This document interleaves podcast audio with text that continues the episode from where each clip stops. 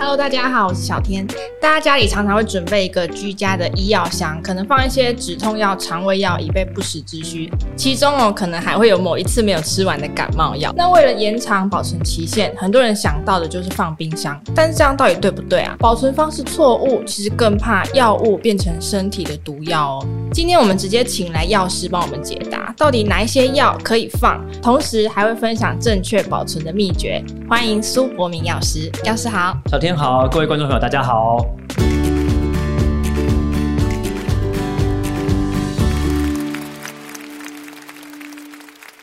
药师，其实很多人家里都会有一个小型的医药箱嘛。那常见的可能像是外伤的药啊、止痛药、肠胃药，那甚至是之前生病看完医生没有吃完的药哦，但反正就已经好了，就没有继续吃。嗯、到底哪一些药才是适合当做我们家庭的常备药品啊？其实以家庭的常备药品来讲，就像刚才主持人有讲到的，最主要是第一个是外用药，包含譬如说像是一些清洗伤口用的食盐水啊，嗯，或者是像是红药水啊，然后双氧水、优碘等等。那当然可能也会备一些譬如说药膏的部分。那药膏部分可能包含像是类固醇的药膏、抗生素的药膏，或是一些抗组织胺的药膏，因为。有时候，譬如说难免在家里会有一些外伤嘛，那就需要透过这些外用的药膏，好来做一个预防感染，还有就是加速伤口愈合的一个处置。好，那当然另外也会放一些像是棉棒啊，然后纱布啊这些东西等等。那这个是属于外用药的部分。内用药的部分呢，其实我想经过 COVID nineteen 来讲，大家应该都知道说，如果不小心确诊之后，在家里可能会准备哪一些药品。那其实这些药品大部分呢，都是症状治疗的药。那包含像是譬如说止痛啊、退烧啊，或者是像是止咳、止痒、止过敏，甚至有一些化痰药等等。那其实像这些呢，不是做疾病治疗，但是是针对症状治疗的药品呢，嗯，基本上就是适合放在我们就是家庭医药常备箱里面。那其实我会好奇一个问题，像药师刚刚提到的，首先是外用药的部分，嗯、比如说像食盐水啊、优点这种东西，对，因为它买来就一大瓶，可是你受伤的那个伤口不可能一次就把它用完，没错，那总是它都会放很久，诶，它到底能不能放啊？其实以像是食盐水这些东西等等，因为它基本上是做成无菌的，所以基本上打开之后呢，你在冲洗的当下，你再盖回去，可能空气中有些细菌呢就会跑进去这个食盐水里面。那所以这样子，你如果反复在使用，反复开启、关闭、开启、关闭，可能里面呢就会藏有一些细菌啊，或者一些空气、一些脏污等等。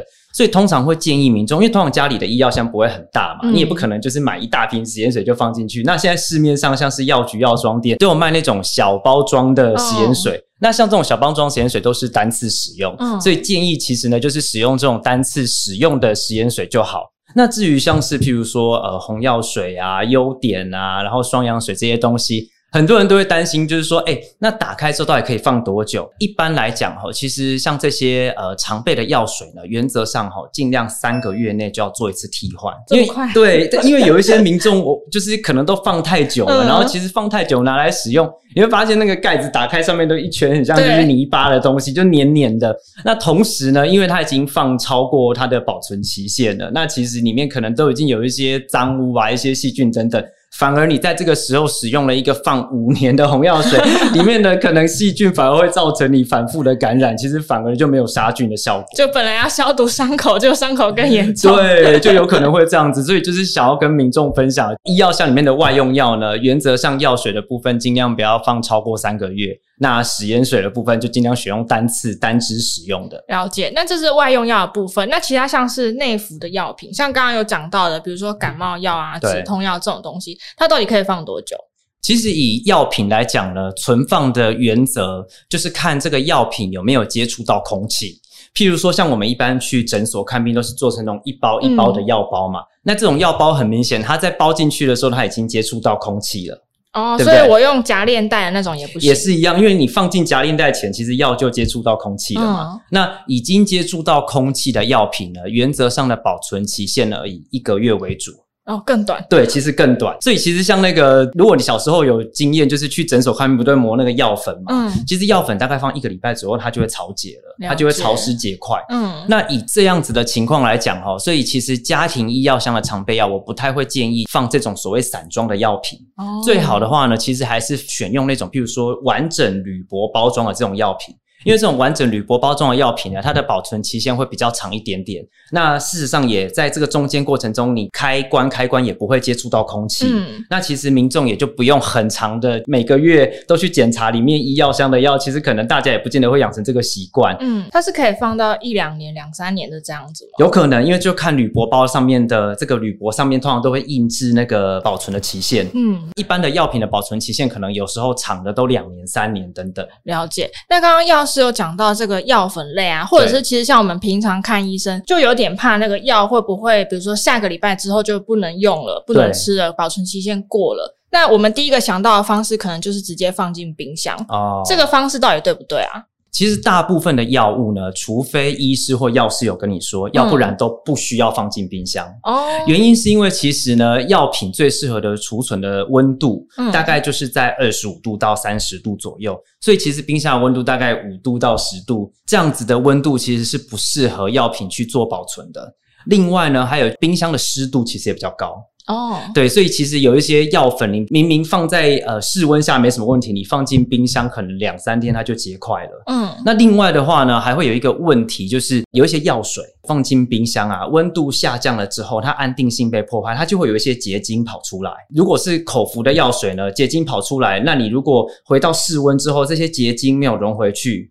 基本上就可能吃呃吃进去身体里面就没有办法达到治疗效果，甚至如果是眼药水，你想想看，如果眼药水产生结晶，嗯，然后结果结晶没融回去，你点到眼睛，这个结晶可能会伤害到，对，会伤害到我们的角膜。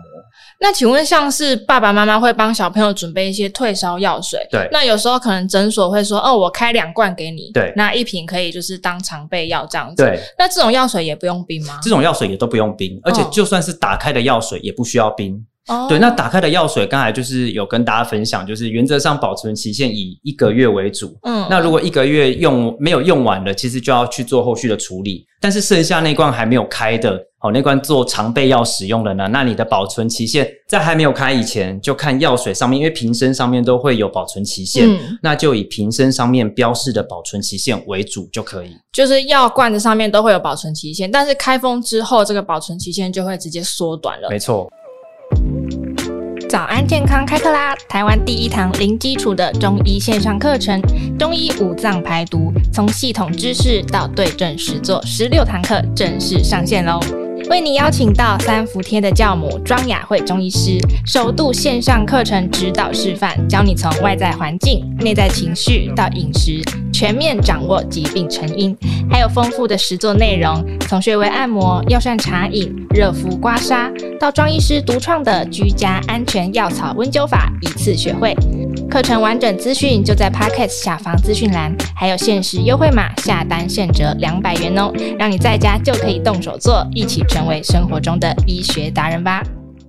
那其实有一些罐装药啊，它里面还会放一些像防腐剂啊，或者是有时候会有一块泡棉，或者是一点棉花。对，这个我有点好奇，打开之后还需要把那些塞回去吗？这是一个非常好的问题。无论是药品或保健食品里面这些棉花啊、泡棉啊，或者是一些防潮剂等等，嗯，当你打开的那个当下，就可以把这些东西全部都移除丢掉。哦，我还以为它是要防潮诶。事实上，它的确有防潮的效果，但是呢，因为我们药品在使用，基本上每天都会用嘛，开开关关。那空气中的水分呢，就会被这些棉花啊、吸湿剂、防潮剂给吸。那吸吸进去之后，你再把盖子盖上，就让整个药罐里面反而变成是一个很潮湿的环境。那反而就会影响到就是药品的保存。所以以后不用再把这些东西塞回去。对对对，不用不用不用，这样吃一次药也太麻烦了吧？全部拿出来，然后吃完一颗再塞回去。对，每次都很麻烦，尤其像那种维他命 C 啊，或者是那种呃肠胃保健的那种定状的东西，很常会有这种东西。对，这种比较长期吃的，所以其实拿出来就不用再放回去了。了解。那其实以专业药师的建议来说，我们一般呢、啊，像我们刚刚讲到的这个家庭的常备药物，到底是建议多久我们就要去更换它一次啊？其实基本上就是以包装来看，它到底多久要更换。像刚才讲的，就是那些已经有散装的药接触到空气的，原则上一个月要更换一次。嗯，那如果是完整包装的，那就是看铝箔包上面印制的日期。可是有时候我们去医院或诊所拿药啊，有一些会是就算是完整的铝箔包，可能药师也会剪成一颗两颗给你。那在这样子的情况，你没办法在铝箔包上找到就是印制的日期。那在这样子的情况，我会建议民众呢，就是以半年为主啊，因为医院或者是诊所，他们原则上在进药哈，大概都会抓一个大概半年左右的效期。